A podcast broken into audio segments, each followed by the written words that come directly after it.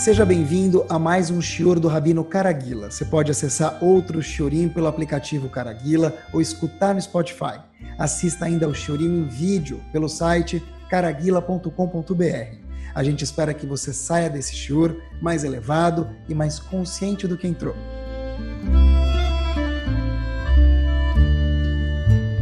Muito boa noite.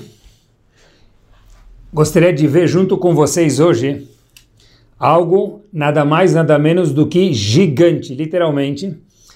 Tive algumas perguntas, estava preparando o shiur e antes tive uma ideia de pergunta sobre algumas mitzvot que a gente tem na Torá.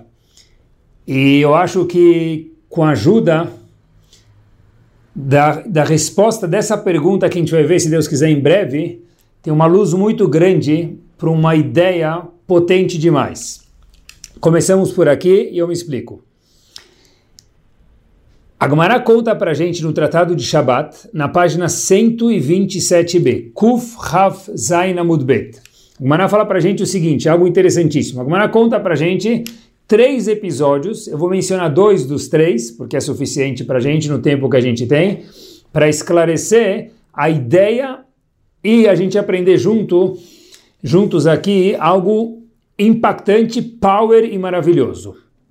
É o seguinte, Gumara conta que Maase Beadam Echad aconteceu uma vez de fato, e a Gumara traz isso que aconteceu para a gente. Vamos aproveitar para aprender uma coisa muito importante. Muitas coisas acontecem e aconteceram. Nem tudo vira manchete de jornal. Leavdil, nas devidas proporções, inúmeras coisas aconteceram na época da Gumara, e a grande maioria não virou, entre aspas, manchete de Gmará, não virou parte integral, integrante integral da Gmará. Não virou. As que viraram é porque tem algo para a gente aprender hoje, agora e aqui. Então, quando a Gmará conta um episódio, não é que aconteceu um episódio. Aconteceu um episódio que tem a ver com a época da Gmará, para ser escrito para toda a eternidade, porque a gente também hoje tem algo a aprender. Qual é o episódio? A Gemara conta que havia um empregado, ele foi contratado e ele trabalhou três anos. Quase mil e poucos dias. Três anos. No terceiro ano, conta a Gemara, na véspera de Yom Kippur, Halas, acabou o terceiro ano, findou o terceiro ano, ele já trabalhou, só que trabalhar, ele trabalhou. Metade do, do pacote foi feito. Parte do pacote era que ele trabalhasse e a outra parte do pacote do plano era que ele recebesse o salário. A parte dele foi feita, a parte do patrão não foi feita. Ele foi para o patrão dele e falou: Olha, Habibi, eu trabalhei três anos, está na hora de eu receber o meu salário. O patrão falou: Eu não tenho para te pagar. Ficou um pouco assim duvidoso, porque ele trabalhou nas propriedades do patrão, com o gado do patrão. Ele falou: Como assim ele não tem? Então, o, o empregado falou para o patrão: Olha, será que, ok, você não tem dinheiro, mas terrenos? Diz ele: É, não tenho. Aí o funcionário ficou meio assim, duvidoso, porque ele sabia, falou: Então, tá bom, gado, animais, gado que você tem, você pode me pagar com isso? Salário de três anos? O patrão disse: Não vou conseguir. Cobertores, utensílios que você tem, então me paga com isso, eu aceito também. qualquer coisa, cheque de terceiros, mercadoria, qualquer coisa. Ele falou, não tenho. Então, o patrão falou, não tenho, o empregado baixou a cabeça, triste, obviamente, legal, a gente vê que a Gemara não mente, o funcionário não saiu, Yahoo, ficou triste, queria receber, estava esperando alguma coisa, e quando a gente não recebe, o que a gente espera é normal ficar triste. Ele ficou triste, e voltou para casa cabisbaixo. Pós Sukkot, agora prestem atenção, de Yom Kippur até Sukkot, a gente está falando de terminar Sukkot, são 22 dias mais ou menos. Vamos arredondar 20 dias.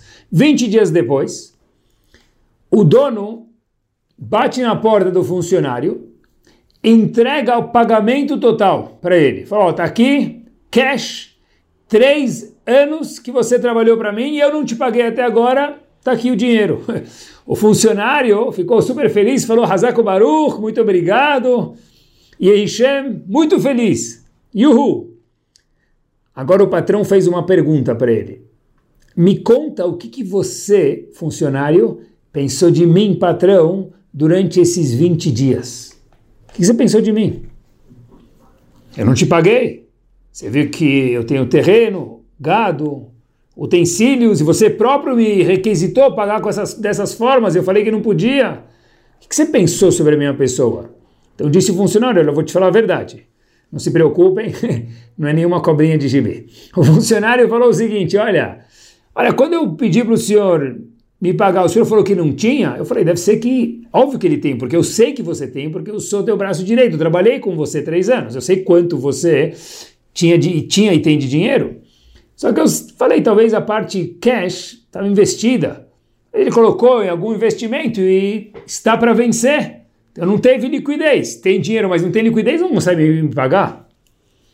Aí ele falou, tá bom, e quando você me pediu, tudo isso falando, perguntando o patrão para o funcionário, quando você me pediu para pagar com terrenos, animais, e eu falei que não tinha, você sabe que eu tenho, o que, que você pensou? Falou, olha, eu pensei, patrão, que óbvio que você tem, eu sabia disso, mas você arrendou as terras para alguém, você alugou os animais para alguém, então, óbvio que você tem, mas não é teu, porque até não terminar o aluguel, você ter os animais e até as terras de volta, você não pode me pagar. E quando você me pediu os utensílios, eu falei que não tinha, você sabe que eu tenho. Ah, não, porque aí eu pensei que você tinha emprestado para alguém, piriri parará. Aí o patrão olha para o funcionário, ele já tinha pago para ele. O patrão olha para o funcionário e fala o seguinte: Eu juro para você, diz o patrão para o funcionário, assim termina Gumará, que foi exatamente isso que aconteceu.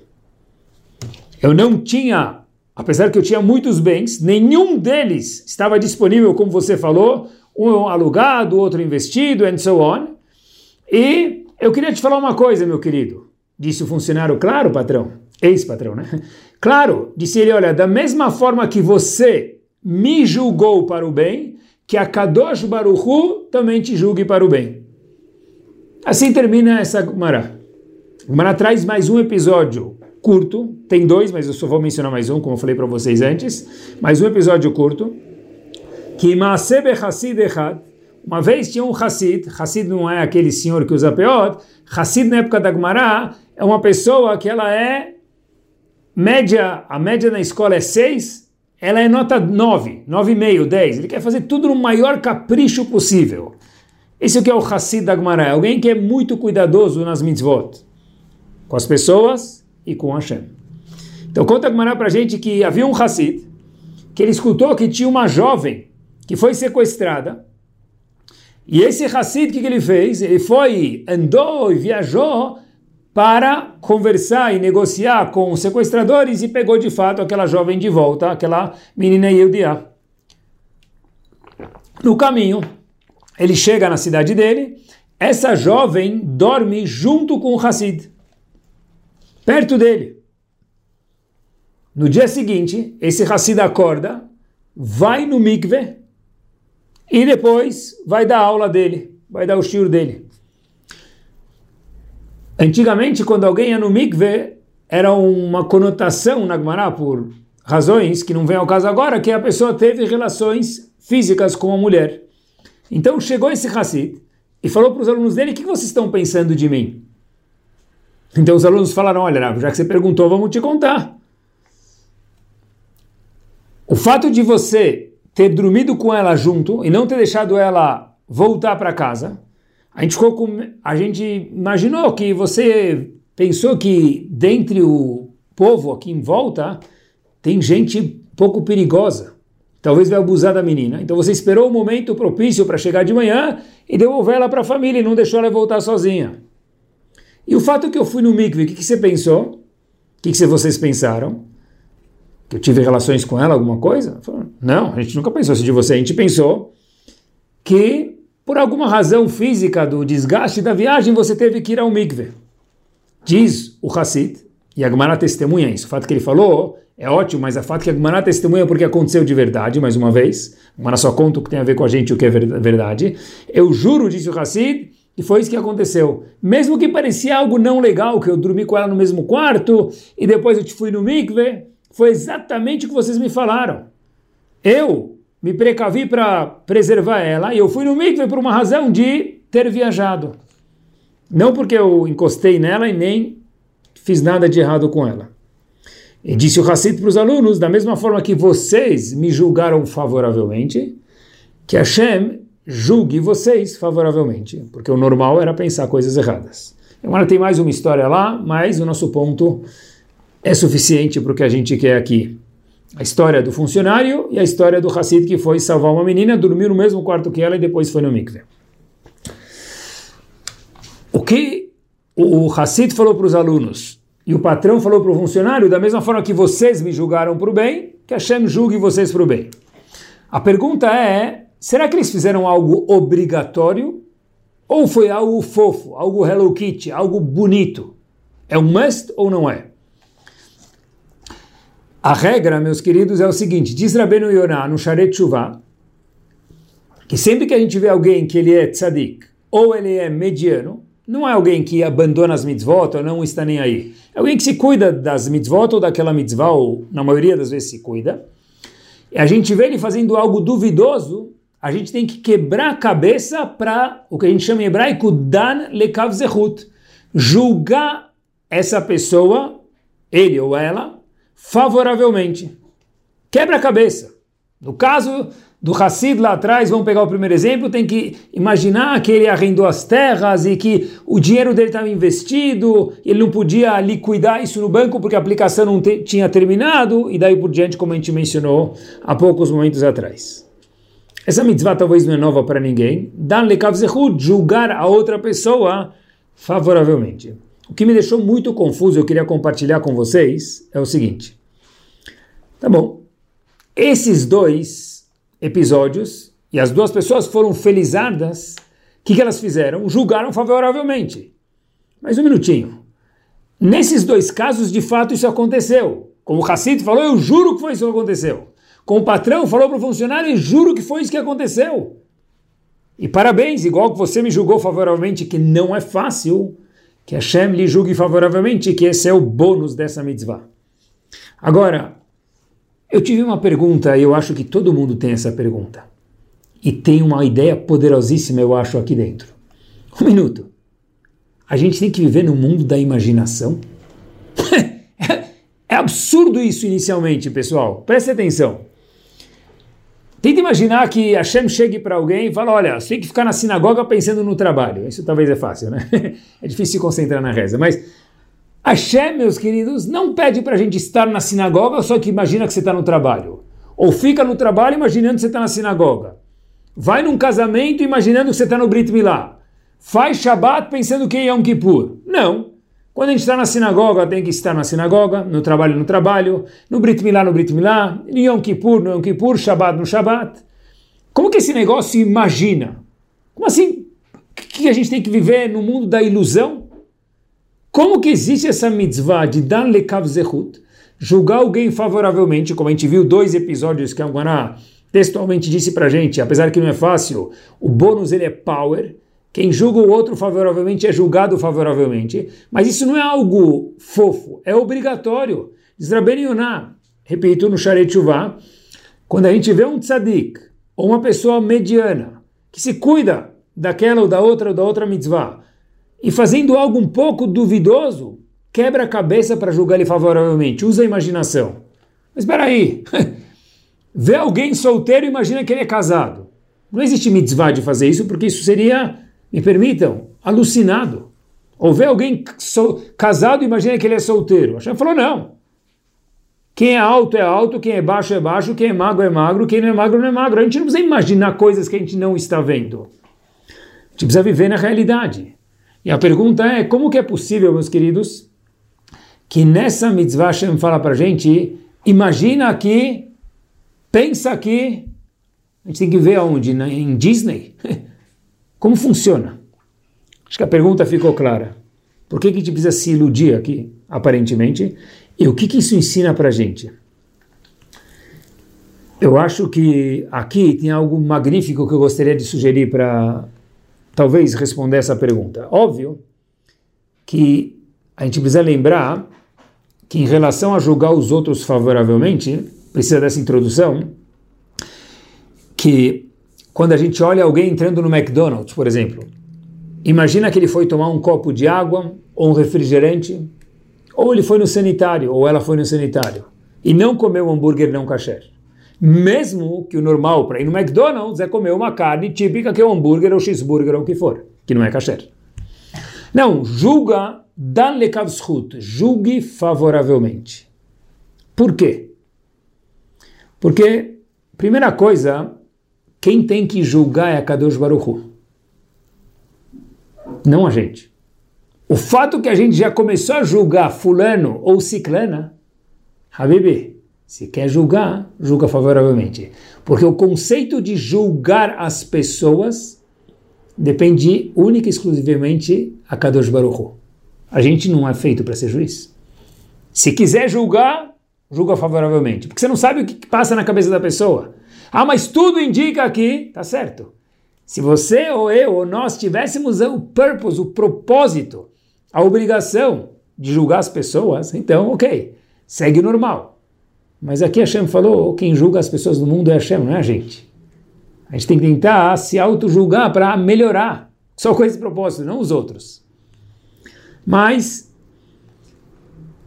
isso é a primeira mordida da resposta. Mas por que ainda julgar favoravelmente? Tá certo que a gente não, não veio para o mundo para julgar as pessoas, mas ainda assim tem uma coisa que acho que é um pouquinho a mais, porque no primeiro caso que a gente mencionou do funcionário com o patrão, tem a ver com o dinheiro dele. Mas não é que ele está julgando os outros, ele quer o dinheiro dele, ele foi buscar o salário dele, o caso que a gente mencionou no comecinho do shiur. E o patrão falou, não tenho. Mas aí não tenho. tem um segredo poderoso aqui.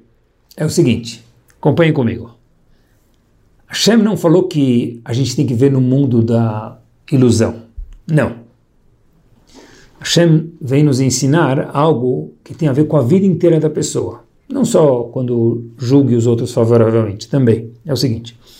Todos nós, Baruch Hashem, temos algo chamado o poder da visão. Todo mundo enxerga, graças a Deus, que funcione 20 por 20 até os 120 anos. Mas o poder de enxergar os animais também têm. A vaca enxerga, o cavalo enxerga, tem alguns animais que falam que é preto e branco, mas tem muitos que são coloridos. Então, o poder de enxergar a visão, Hashem deu para o homem e para muitos animais, quase todos os animais têm, quase todos, 99,9 tem o poder da visão. Mas, hoje, queria falar para vocês que não é verdade. Nós, seres humanos, não temos a mesma visão que os animais. O que quer dizer? Eu me explico a gente tem algo a mais. No hino nacional do nosso povo, eu vou explicar agora, no hino nacional do nosso povo, a gente fala, Velotaturu traduz em seguida. A gente, Hashem fala para a gente, olha, Habibi, cuidado, não segue achare levavchem, o teu coração, as tuas vontades, veachare enechem, os teus olhos. Por quê? Porque se seguir tuas vontades e teus olhos, vai acabar caindo na coisa errada. Então, cuidado. A ordem é não siga o teu coração e depois os teus olhos. Assim diz o Passuca, lev, e depois enechem os olhos. Urashi, sobre esse mesmo Passuca, faz o seguinte comentário, olha que interessante. Alev ve'aenaim meraglim laguf. Diz Urashi, olha, algo, um insight muito profundo. O coração e os olhos, eles são o que tem contato com o mundo afora gera os sentimentos. Diz Urashi, pulando algumas palavras, a o olho da pessoa enxerga alguma coisa, enxerga o carro do amigo, enxerga a casa do amigo, enxerga alguma outra coisa do amigo ou da amiga. Ainroe, olha, eu vejo como que ela é magra, eu também quero ser magra, como ele é inteligente, quero ser inteligente, o dinheiro, a casa, a vida, qualquer coisa. Ainroe, o olho enxerga. Diz Urashi, Alev Homed, o coração fica com vontade de ter aquilo. Veaguf, você verá. E depois é fácil, o corpo já vai querer fazer a verá. Então o Rashi fala que o olho enxerga, posteriormente o coração deseja, e por último o corpo vai fazer o que é de errado. E o Passuco fala para a gente, cuidado, não faça isso. Mas olha que interessante, no Passuco está escrito, não siga o levavrim, o coração, e depois os olhos. Tudo começa no coração. O Rashi fala, cuidado, porque o olho enxerga, o coração fica com vontade e depois o corpo faz. Como assim? O Rashi está explicando o Passuco, mas o Passuco fala que é primeiro o coração, depois o olho. E o Rashi fala que não, psicologicamente funciona diferente, que o olho enxerga, o coração fica com vontade e o corpo faz. O Rashi está explicando o Pasuk na ordem oposta ao que o Pasuk fala. Como isso é possível? Rashi vem ensinar para a gente uma coisa interessante. O que acontece? De fato, para fazer a verá, é assim mesmo, diz Rashi. Depois que o olho enxergou, o coração fica com vontade, assim está escrito no Rashi, e o corpo faz. Ah, por que o Passuco falou então, primeiro não segue o teu coração e só depois o teu olho? A resposta, dizem Rahamim para a gente, é muito simples. O Rashi está falando para a gente o processo para a pessoa chegar a agir. Gostou da cadeira do amigo dele. Ele ficou olhando, ficou com vontade, coração incendiou de vontade, espera ninguém está olhando, ele vai roubar a carteira, a cadeira, a esposa, o lustre, e daí por diante, do vizinho. Agora olha que interessante. E o Passuco está falando para a gente o seguinte, é verdade. Mas os olhos só vão enxergar o quê? O que o coração está pronto a ver. Quando o Passuco no hino nacional falou Velota turu achare levavchem, os olhos. O coração, desculpa.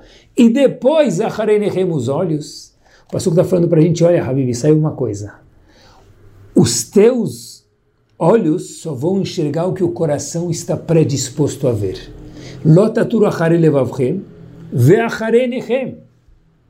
Agora, diz Urashi, porque se teu olho enxergar já do jeito errado, teu coração vai ficar com vontade, porque o coração é onde borbulha a vontade e depois o corpo vai fazer. Ou seja, visão animais têm. Poder de escolher como enxergar algo, isso somente nós temos, seres humanos. Tem uma história famosa que eu nunca tinha entendido, mas hoje eu entendi, do Rebbe de Bardichev, que uma vez ele era. O Rebbe de Bardichev sempre olhava de uma forma esplêndida para as situações. O Rebbe de Bardichev uma vez viu, estava andando com os alunos, e viu um Yehudi trocando, arrumando a carroça dele, trocando o pneu da carroça, de tefilin. O Yehudi estava de arrumando alguma coisa na carroça, no pneu, tudo abaixado na lama, mexendo no, na carroça. Então havia umas pessoas junto com o Rebbe de Bardichev que falavam para ele, olha Rav, que feio, que o, esse senhor pelo menos tirasse o tefilin antes de arrumar, o, entrar na lama para mexer na roda da carroça que enguiçou, de tefilin, tirasse o tefilin, respeito ao tefilin, e depois arrumasse a roda da carroça. O Rebbe de Bardichev olha para o Shamam e fala, ah, Hashem, olha como são os seus filhos. Até para fazer algo muito simples, como mexer na carroça, eles não conseguem se desprender das mitzvot, e junto com o tefilin, não é só na sinagoga, eles vão até fora, quando tem que trocar o pneu da carroça, eles fazem até isso com o tefilin para estar ligado com as mitzvot. Fiquei pensando comigo, qual que é o verdadeiro? Os alunos ou Rebbe de Bardichev? Aqueles que estavam acompanhando o Rebbe falaram, ah, devia ter tirado o tefilin, falta de respeito. O Rebbe falou, contrário, eu vejo outra coisa aqui dentro. Eu vejo alguém que não consegue se desligar das mitzvot junto com o tefilin. A pergunta é quem, quem está certo? A resposta é ambos estão certos. O cenário dá espaço para os dois serem verdadeiros. Agora, a vaca, o boi, o cachorro tem a visão. O que ele vê é assim. O ser humano escolhe como interpretar a visão dele. O Passuco falou, Taturu. Depende de quanto puro é o coração, quanto trabalhadas são as midot da pessoa, ele vai enxergar o mesmo cenário de uma forma mais fina ou mais rude. Nada é de uma forma específica. O Rebbe de Bardichev, trabalhadíssimo, de uma forma fina, falou: Eu estou vendo aqui algo maravilhoso. As pessoas que acompanhavam ele falaram: Ah, é uma coisa mais simples. Quem estava certo? Depende, cada um no nível dele. E olhem que interessante, meus queridos. Visão, todo mundo tem, mas enxergar de uma forma maravilhosa, isso só o ser humano pode escolher, se ele tiver trabalhado sobre si. Olha que interessante. 6 milhões de pessoas. Dá até medo de falar esse número, porque o número não é exato e cada vez que estudam mais veem que o número é muito mais do que isso. Mas dentro de 6 milhões de pessoas, cada número é um componente. A gente fala 6 milhões, parece que é um grupo. Cada pessoa era uma vida. Mas 6 milhões de pessoas é o assassinato na Segunda Guerra Mundial de 6 milhões de pessoas. Yehudim? Houveram não Yehudim também? 6 milhões de pessoas ou depende. A gente pode ver como a purificação da raça ariana. Nada é visto de uma forma só. Olha que interessante. A situação mais escura do mundo, a atrocidade mais violenta do mundo. 6 milhões de pessoas. Pode-se falar isso, chamar como o holocausto, algo trágico. Ou pode-se chamar isso da purificação da raça ariana. A Kadosh Baruch Hu deu para o homem a pureza, se ele quiser, se tiver trabalhado sobre si, de poder enxergar de uma forma ou de outra. E depois porque os olhos só vão enxergar conforme a preparação do coração. Por isso que é primeiro o coração e depois os olhos. Tudo é uma questão de como enxergar. Agora, eu acho que essa é a resposta para a pergunta que a gente fez. Dale kavzehut. Eu vejo alguém entrando no McDonald's, eu preciso imaginar que, Habibi, quem entra no McDonald's para tomar um copo d'água para ir no sanitário? Ele foi no McDonald's para comer dois hambúrgueres, alface, queijo molho especial, cebola picles e um pão com gergelim, Big Mac. Óbvio. Eu preciso viver no mundo da ilusão? O Hassid tinha que imaginar que o patrão dele os alunos tinham que imaginar que o professor deles dormiu com aquela menina na história que a gente mencionou no começo do shiur. É uma coisa, aconteceu, na história aconteceu, naquelas duas, mas não é normal isso. A gente vive no mundo da ilusão ou no mundo da realidade? A resposta é: a gente decide como a gente quer ver a realidade do mundo. A mitzvah de Dan Lekav Zehut, fora que a gente falou que na verdade o Yehudi não tem a permissão de ficar julgando os outros, se vai julgar, julga favoravelmente. Mas por que, que precisa ser de uma forma plus, sorridente? Inventa um lado bom para a história. A resposta é porque Hashem talvez está falando para a gente, Habibi, você e o Di tem que ter uma mente sorridente. Se os olhos só enxergam que o coração está pronto para ver, primeiro o coração e depois olhos, então disse Hashem para a gente o seguinte, olhem que potente, tenha um coração sorridente, que você vai ver a situação mais estranha do mundo de uma forma sorridente. Óbvio, quando são coisas objetivas que a gente precisa fazer, então tem o Shulchan Aruch. Mas quando a gente vai julgar os outros, o falou, julga positivamente por quê? Porque gente está falando para a gente, aqui mora a mitzvah de ser uma pessoa positiva, otimista, feliz, sorridente para o mundo e não viver a vida procurando os sete erros. A gente lembra no no livrinho lá de, de atividades, tinha aquele jogo dos sete erros. Tem gente que passa a vida inteira jogando o jogo dos sete erros. Meus queridos, a pilha tem um lado positivo e negativo. Qualquer pilha, bateria tem um lado positivo e negativo. Às vezes, sem querer, a gente acaba vivendo só com um lado negativo, a gente fica pior do que a pilha. A gente esquece do positivo. Hoje o Baruch fala para a gente o seguinte, olha, Habibi, vive com um sorriso. Tenta imaginar uma pessoa no dia do casamento dele. Está andando na rua, vê alguém entrando no McDonald's. Ele vai falar, Hazako Baruch, Hashem abençoe aquele Yudi. Não vai pensar nada mal, porque ele está bem consigo mesmo. Quando a pessoa está up, feliz, positiva, nem vai passar pela cabeça dele julgar os outros mal. Que Hashem abençoe cada pessoa que passa à nossa frente. Contam que havia duas formigas passeando na, na rua e tinha um buraco entre tinha dois tinha um terreno com um buraco e depois continuava o terreno do outro lado. E a formiga olhando para baixo viu um buracão, era como o Grand Canyon para ela. Só que tinha uma pedra em cima desse buraco ligando um lado ao outro. As duas formigas viram aquela pedra que ligava um lado ao outro por cima do buraco. E uma disse: Uau, que sorte! Acabamos de encontrar uma ponte.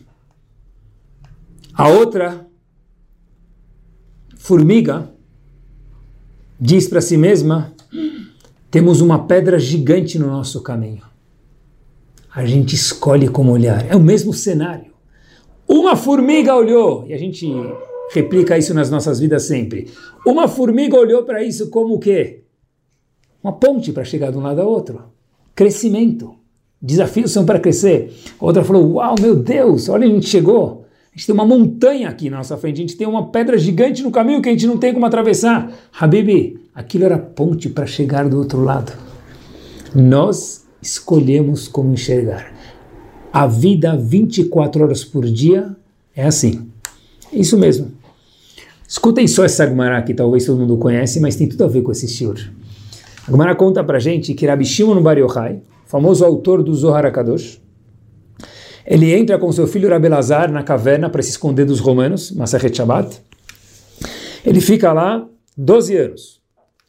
Eles saem da caverna quando escutam que os romanos já morreram. Ele vê, eles ficaram lá 12 anos, 24 horas por dia, quase estudando Torá. Imaginem só a santidade que tinha lá dentro. Os dois saem de lá e eles veem um Yehudi trabalhando. Aí um fala para o outro, o quê? Rabi Shimon Bar Yochai fala, o quê? trabalhando? Habibi, você podia estar ganhando eternidade estudando Torá, que nem nós que ficamos 12 anos na caverna non-stop. Você está trocando o teu tempo que poderia produzir eternidade por alguns dólares.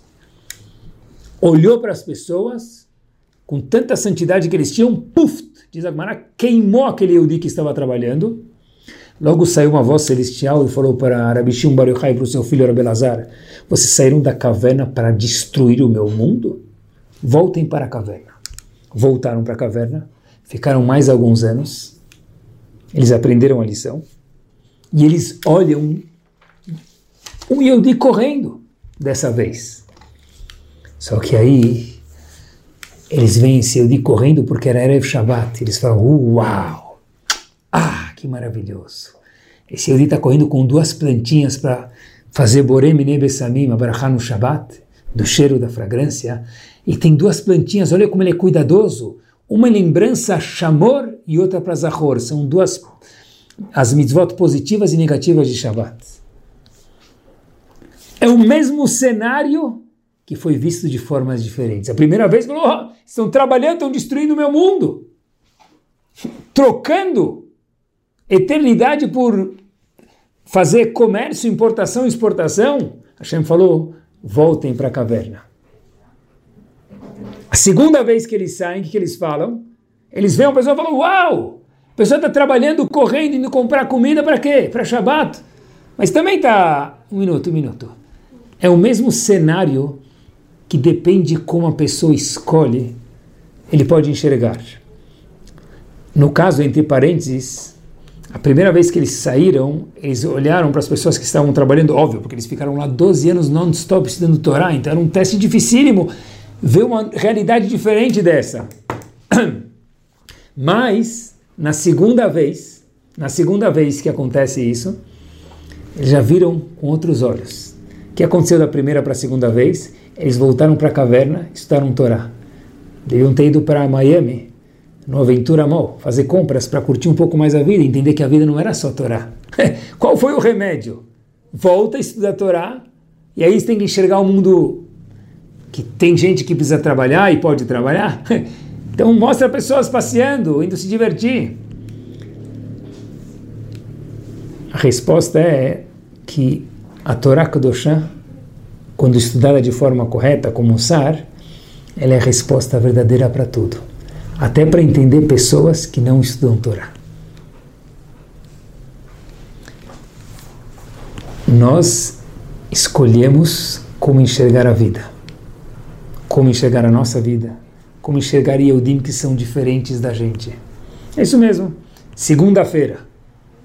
A gente tem muita gente que acorda igual o Garfield. Segunda-feira de novo. Ai meu Deus. Não pode ser. Bem que hoje podia ser sexta. Ou a pessoa que escolhe, porque. Yuhu! O sol está raiando. Mais uma semana de oportunidade de crescimento. Pode ser oportunidade de crescimento material, pode ser oportunidade de crescimento de eternidade espiritual, de dar tzedakah, de estudar a Torá, de aprender, de viver mais. O sol raia para todo mundo. Alguns reclamam do sol e outros colocam boné, se viram e aproveitam para viver no sol. Nós escolhemos o mesmo cenário como enxergar, nada de alguma forma. A gente escolhe como enxergar. A visão todo mundo tem. Qualquer animal tem. O como enxergar Primeiro o coração, depois os olhos, porque os cora o coração, a fineza da pessoa, que dita como que o olho vai enxergar. E olha que interessante, a Gemara conta para gente algo que é muito profundo. A Gemara conta isso em alguns lugares, traz alguns exemplos, mas eu vou falar só o slogan que a Gemara ensina para gente.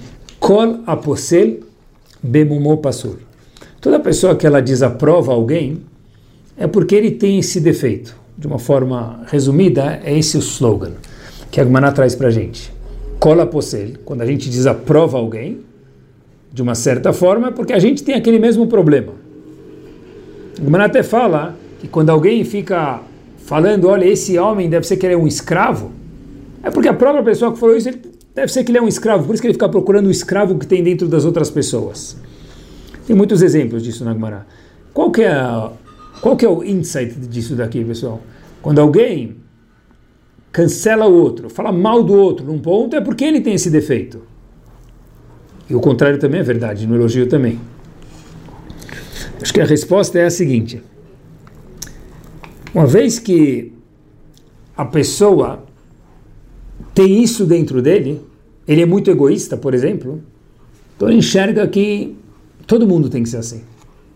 E o contrário também, olha que interessante. Vamos dizer que uma pessoa vê o rabino falando com alguém que é bem-aventurado financeiramente. O que, que, ele pensa? Pensem junto comigo. Teste, hein? Tem algum rabino de uma lá conversando com alguém bem-aventurado financeiramente. O que, que ele pensa sobre o rabino? Deve ser que o rabino está querendo o quê? Tirar uns tostões. Se quiser tirar para a instituição, faz parte, porque a instituição precisa viver. Mas então a pessoa pensa, não, está tirando para ele mesmo. Por que a pessoa pensa isso? Porque alguém que sempre conversa com pessoas, pensando o que, que eu posso me beneficiar nessa situação, quando ele vê qualquer pessoa conversando com outra pessoa que tem alguma coisa a mais do que ele, sabedoria, dinheiro, Torá, qualquer coisa, ele fala, essa pessoa deve estar tentando procurar alguma forma que ele possa tirar proveito, tirar uma casquinha da situação. Já alguém que pensa sempre em ajudar os outros, um altruísta, ele cuida de si, porque a Torá preza que a gente cuide, cada um de si próprio, mas ele pensa em ajudar os outros. Quando ele vê alguém conversando com outro, ele fala: Uau, talvez ele está ajudando ele, talvez está batendo um papo, talvez está indo tomar um cafezinho. Não necessariamente pensando em tirar algum proveito. É isso que a Gomara fala. Cola posse, ele passou. Quando a gente fala com alguém e a gente olha alguém e a gente desaprova a pessoa, é porque a gente tem esse defeito. Porque eu, que sou egoísta, quando vejo alguém, reflito o meu egoísmo na conversa dele, então já imagino que tal coisa. Ou eu, sou altruísta, quando vejo alguém, vejo ele de forma sorridente, positiva, como é a mitzvah de julgar os outros favoravelmente, que é o que a gente está falando hoje. Por conseguinte, eu vejo ele de forma sorridente. A Torá, quando fala para a gente a obrigação de julgar os outros favoravelmente, não é fácil. Por isso que Hashem julga a pessoa favoravelmente também. Esse é o recíproco. Isso é uma promessa de Hashem. Hashem está ensinando para a gente: olha, saiba sorrir para os outros. Sorria para você mesmo, que você vai ver o sorriso dentro dos outros. Na nossa parte final do Shur, e olha enquanto isso é importante. A Gemara conta para gente, o Tratado de Brachot, o seguinte, Oreach Tov Maomer. Um bom visitante, o que, que ele fala? Olha como o dono da casa caprichou nesse almoço para mim. E um Oreachra, um visitante ruim, o que, que ele fala? Ah, bom, eu fui na casa dele. Ele já tinha colocado mais dois, colocou um pouco mais de água no chunto, mas é, já tinha batata a mais, ele vai comer menos chunto no domingo. É, não fez nada para mim. É o mesmo cenário, é o mesmo banquete. Um fala, ele fez, não fez para mim. O outro fala, uau, olha que capricho ele fez para mim. Qual cenário é verdadeiro? Os dois. Depende de quanto puro e sorridente é a pessoa que é o visitante. Diz Rava Victor Miller que essa Gemara não vem contar para a gente só quando alguém vai convidado na casa do outro Shabbat. É uma Gemara que não funciona só no Shabbat, quando a gente é convidado e se a gente elogia a pessoa é porque a gente é um bom, bom visitante, e se a gente não elogia é porque nós somos um visitantes, visitantes não bons. Rav Victor Miller diz algo profundo. Cada um de nós é um visitante no mundo de Hashem. Um bom visitante, o que, que ele fala? Ele elogia o quê? O mundo de Hashem. E um mau visitante, ele só reclama. Uma pessoa, por exemplo, olha como o Brasil, economia do Brasil, do mundo, pandemia, a pessoa vive cada vez procurando reclamação. Essa pessoa, diz Rav Victor Miller, é o que a Gemara chamou de Oreachra, é um mau visitante no mundo de Hashem. E o mais importante é o que a gente preza ser, um bom visitante. Ele elogia o mundo de Hashem. É isso aí. Tá certo, tem buracos nas ruas do Brasil, mas tem tanta coisa boa. Esquece os buracos, desvia deles. Mentalmente, sorridentemente e fisicamente. Olha quanta coisa gostosa tem onde cada um de nós mora tem coisas ruins, mas a gente escolhe como olhar. Eu vi uma vez, vi mais de uma vez, mas talvez é um exemplo curioso que talvez alguns já tenham visto, se não, queria só descrever para vocês que a gente tem, uma vez eu vi uma pessoa chegou numa palestra, pegou um papel e perguntou para as pessoas o que eles estavam vendo num papel muito, muito, muito grande. Todo mundo olhou as pessoas olharam e falaram: O que vocês estão vendo? Todo mundo falou: A gente está vendo um ponto preto nesse papel. E o outro, e o outro. E assim perguntou para algumas pessoas: Estão falando, a gente está vendo um ponto preto aí no, no centro do papel. Esse palestrante falou o seguinte: aproximou o papel das pessoas, a imagem, e falou o seguinte: o, papel tem 6 mil quadradinhos. O papel quadriculado tinha 6 mil quadradinhos. Pequenos. O ponto preto que estava no papel fazia parte de um dos quadrados.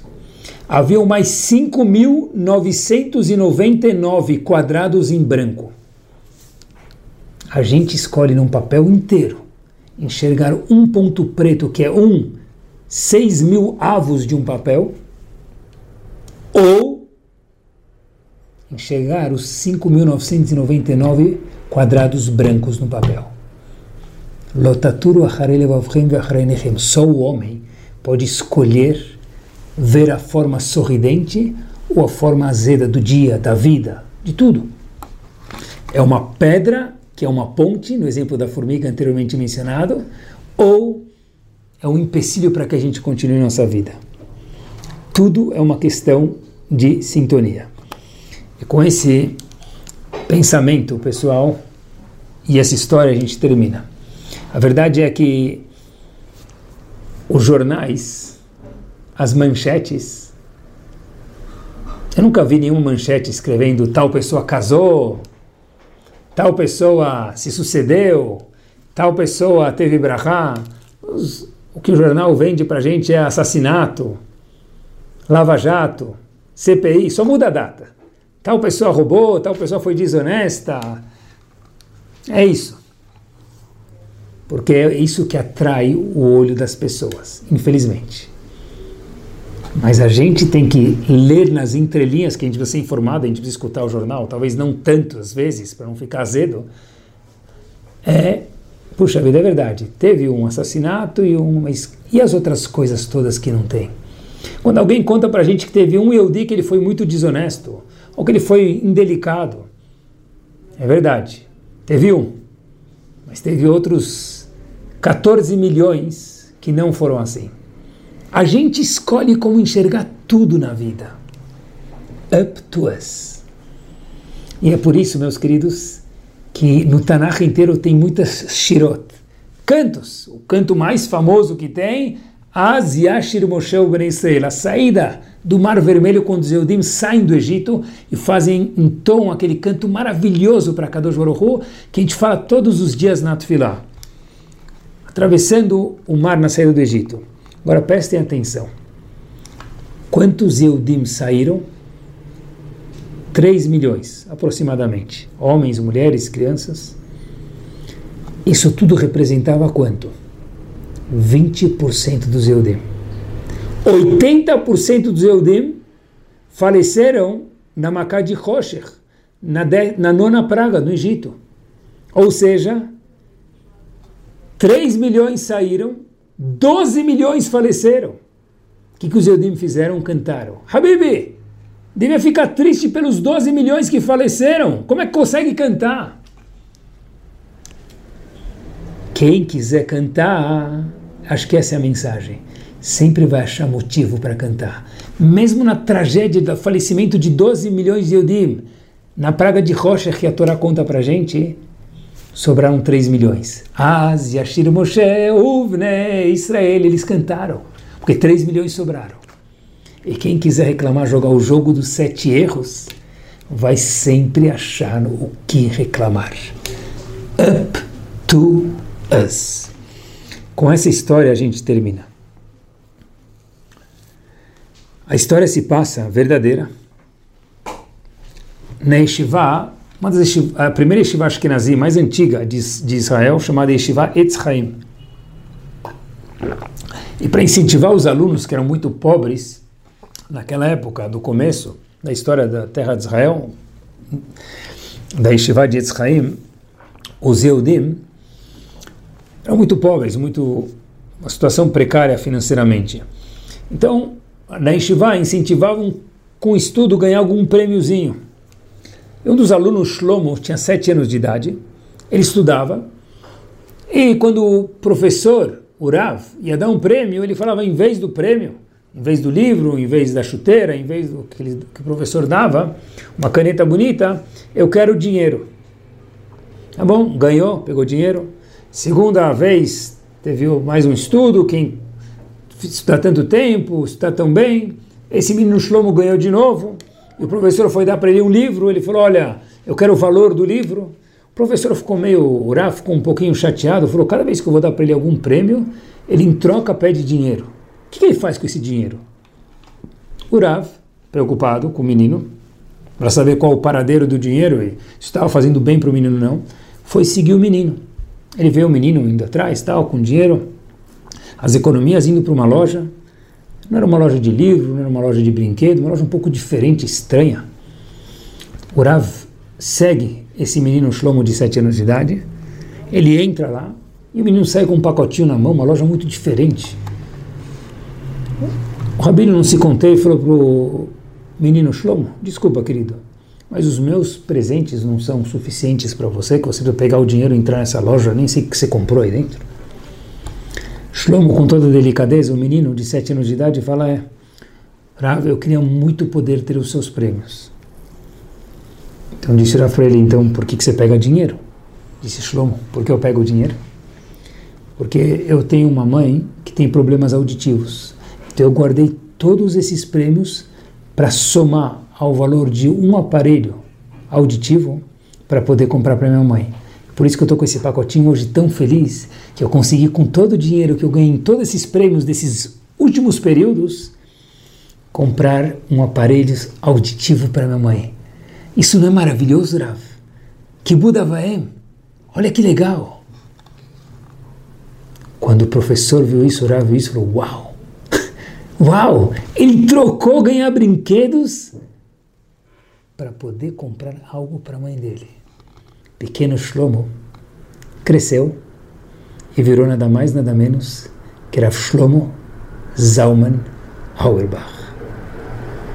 A gente escolhe como enxergar cada situação. Que a gente possa, Bezat Hashem, ver a nossa vida o nosso mundo de uma forma sorridente e que a Kadosh Baruch de volta possa sorrir para cada um de nós. Muito boa noite.